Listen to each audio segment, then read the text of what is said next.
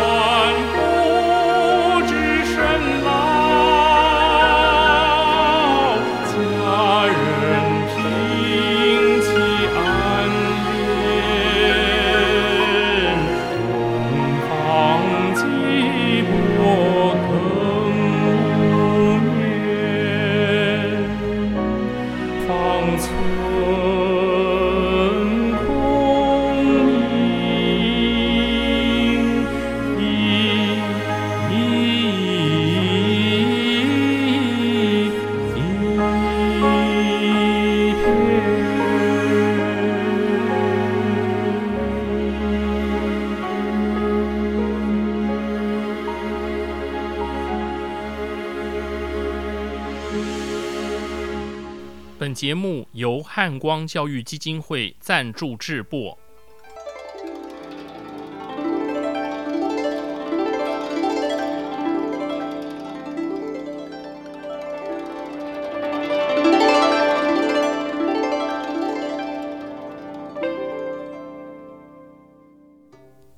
各位听众朋友，大家吉祥，大家好，我是简崇元。很高兴和各位再度于空中相会。今年中秋，人在北京，适逢近十年来难得一见的满月。根据报道，今年若是错过了，恐怕得再等十四年，才能与完美的中秋满月相会了。只身在外过节。这才真正体会“每逢佳节倍思亲”以及“一夜相心五处同”的心情。一霎时，春花秋月何时了？往事知多少的词句，竟浮现在脑海中。这是南唐后主。李煜写的词，节目播出至今，宋词讲了几阙，却未曾讲过晚唐五代词。话说，这词啊，由中唐发展到晚唐五代，已逐渐进入专业化的阶段，词的创作数量明显增加。创作质感更加细致，而词家的风格也更为显著。五代后蜀赵重作编辑的《花间集》，内容大多属于伤春怨别一类，写景则是庭园楼阁，文辞清丽婉约。充满着含蓄幽怨的抒情美感。他们奉温庭筠为鼻祖，比《花间词》稍晚一些，延续江南小调和唐代抒情七绝传统的南唐词，虽大多是余滨浅性之作，主要以男女相思怨别。和伤春悲秋为创作题材，但是它的格调比《花间词》来得高雅，文辞清新俊秀，更显出词人的真性情。春花秋月何时了？正好，李后主传来简讯，我们今天就讲讲李后主的词吧。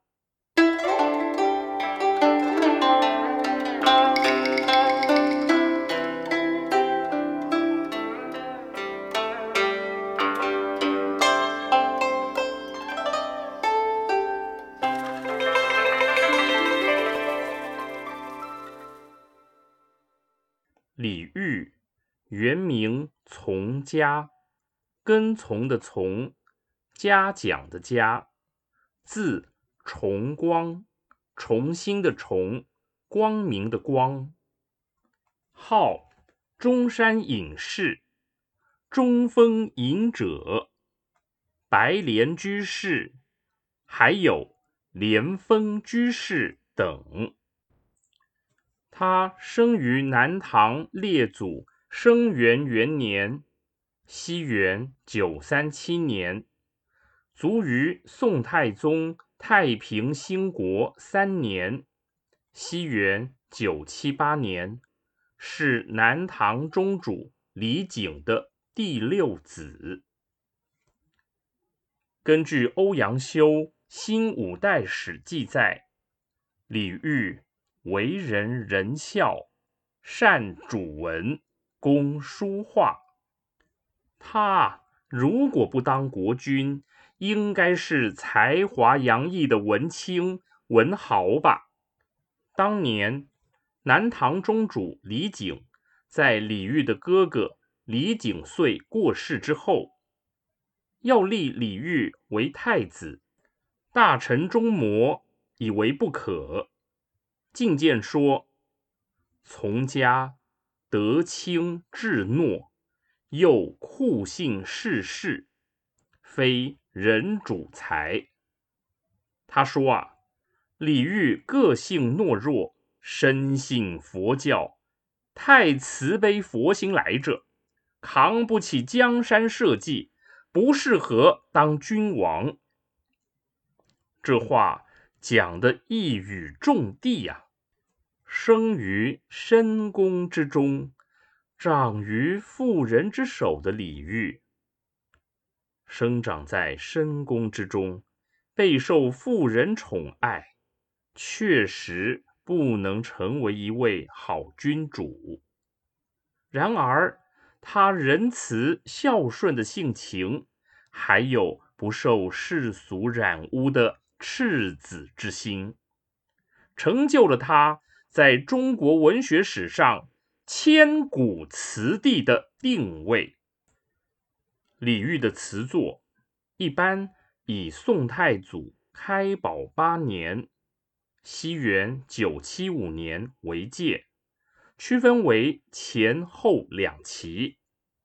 前期作品多写宫中欢乐及男女情事，风格清新。雅致。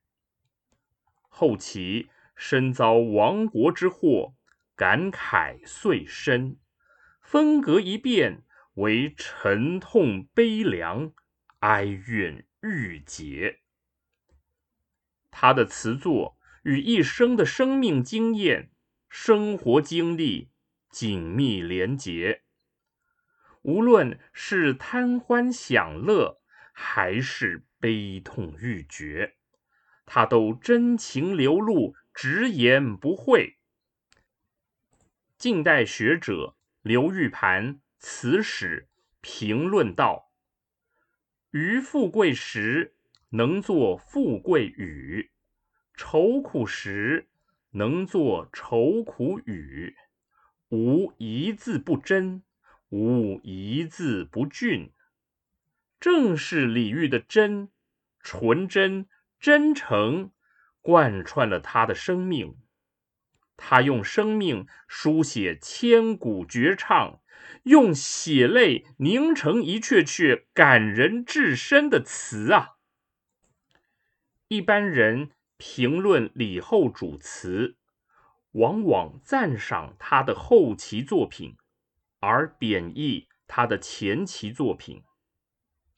台大中文系刘少雄教授认为，前后两期是相对的。要真正了解后主后其词的佳妙之处，必须先认识它前期词作的优缺点。如果没有前期的过度单溺于欢乐，就不会有后期的过度悲痛，那是相对激荡出来的情绪啊。刘少雄老师的观点精到，值得大家参考。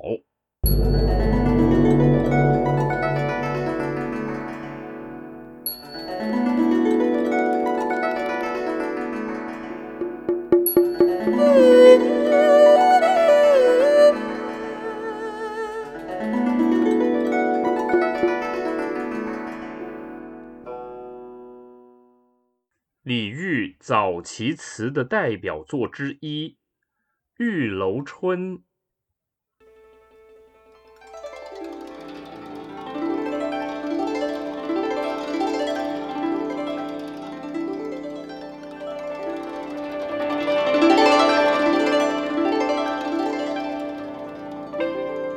晚妆初了明积雪，春殿平娥。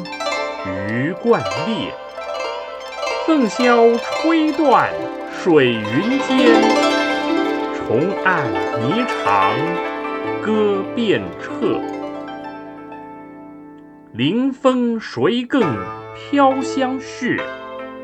醉破阑干情未切，归时休放烛花红，待踏。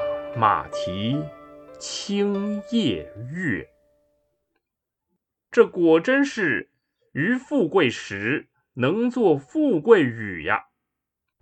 李后主以极为轻快的语调写南唐宫廷春天夜晚时歌舞宴乐的盛况，他真切地表达宫中的欢愉氛围。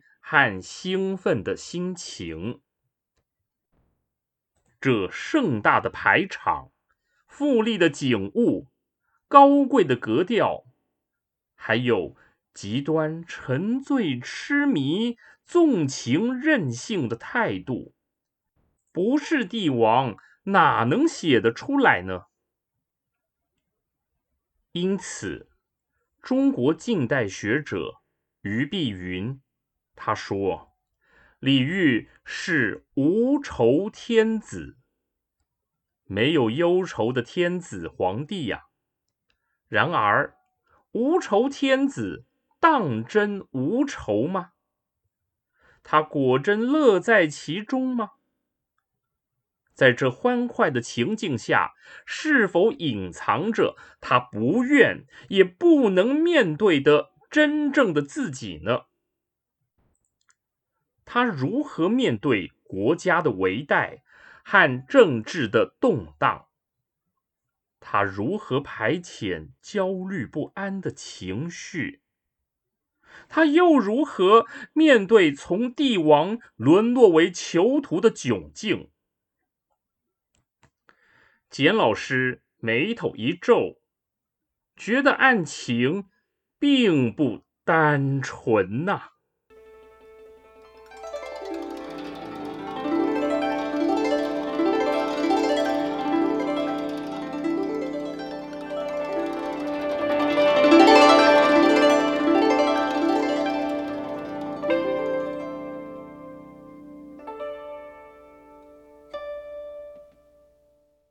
现在，我们一块儿读读李煜后期词的代表作之一《浪淘沙》。帘外雨潺潺，春意阑珊。罗衾不耐五更寒，梦里不知。身是客，一晌贪欢。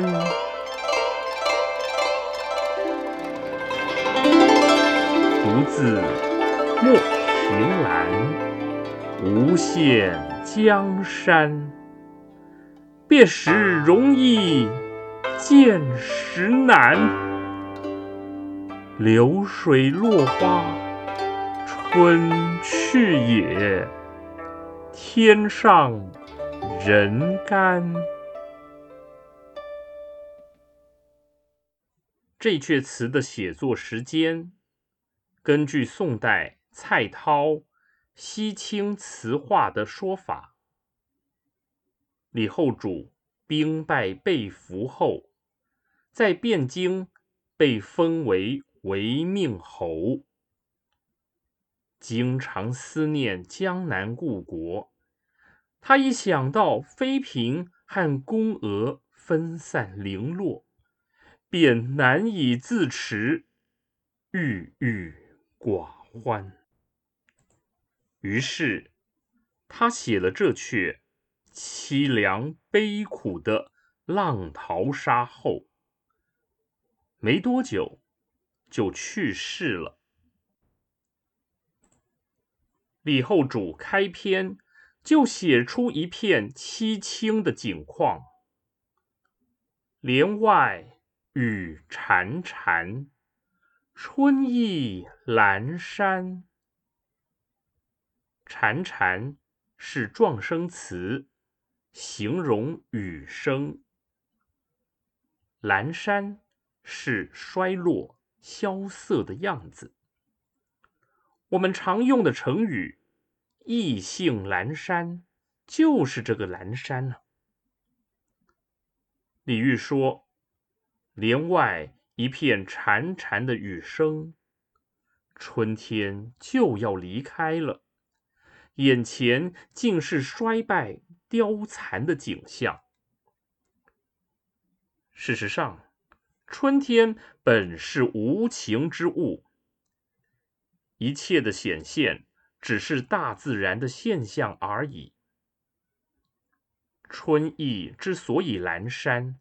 无非是人的意识、情感投射出去的感受，也就是所谓的移情作用罢了。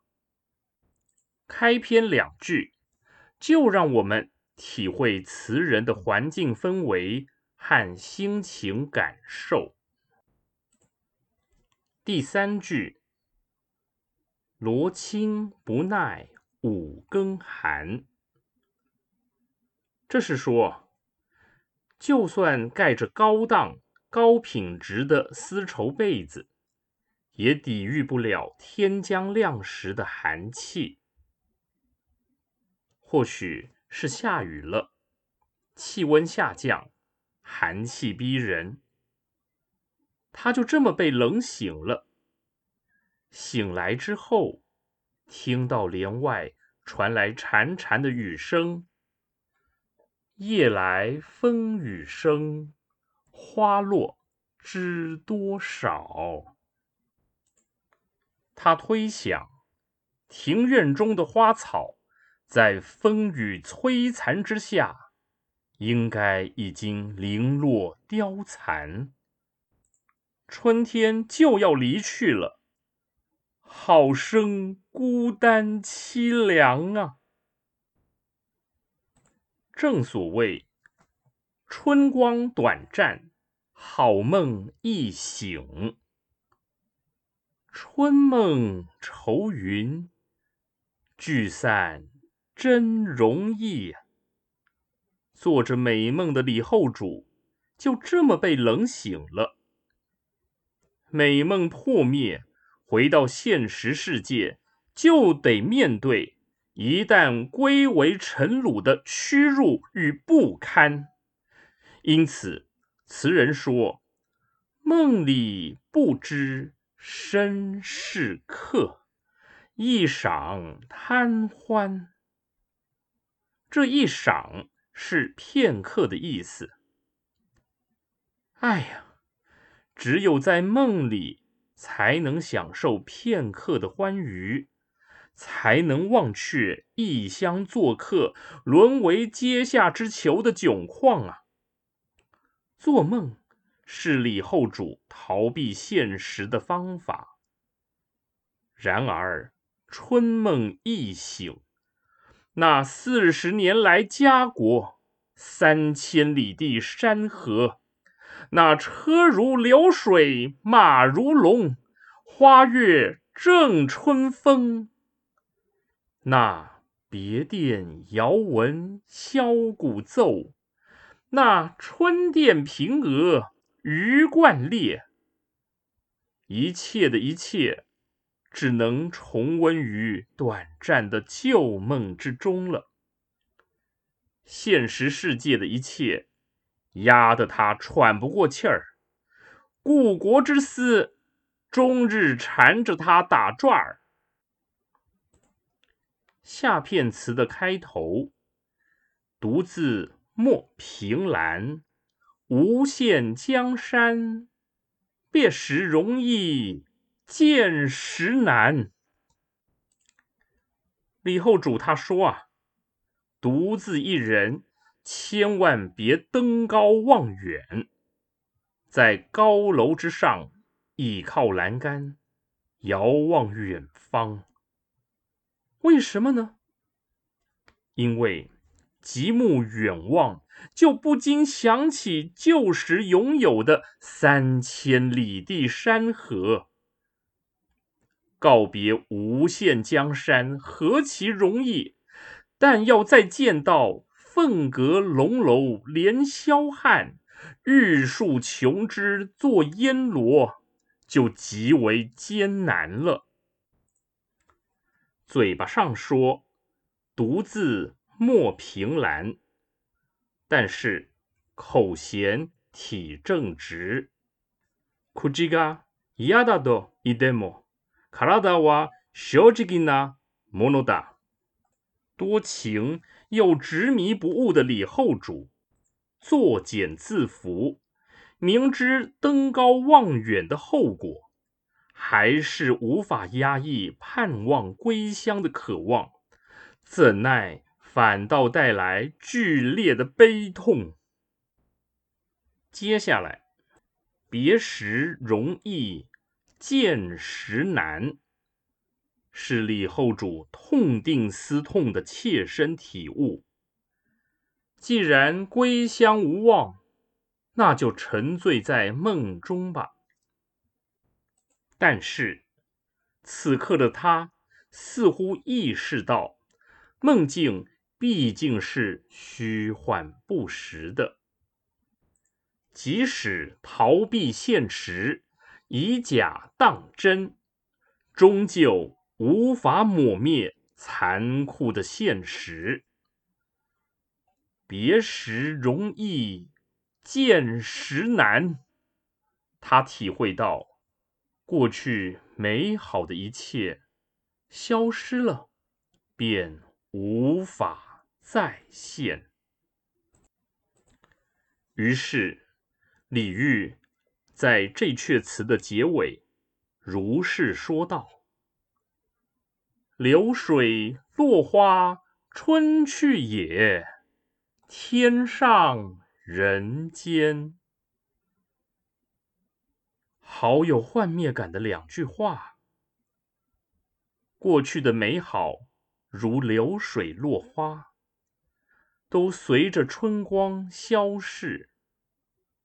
现在与过去对比，真是天壤之别啊！刘少雄教授赏析这两句说：“流水代表时间，逝者如斯夫，不舍昼夜；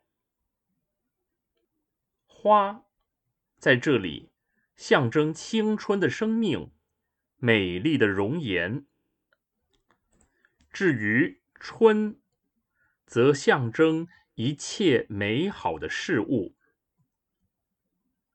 李后主说：“流水带走了落花，生命中美好的一切，终究像春光一般，转瞬即逝，一去不复返。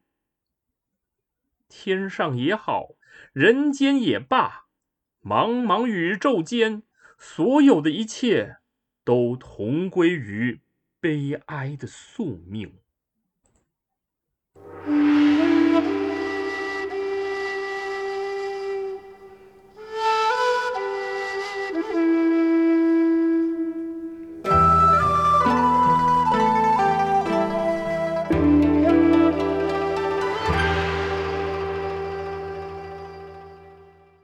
节目最后，为各位播放由我演唱的《浪淘沙·帘外雨潺潺》。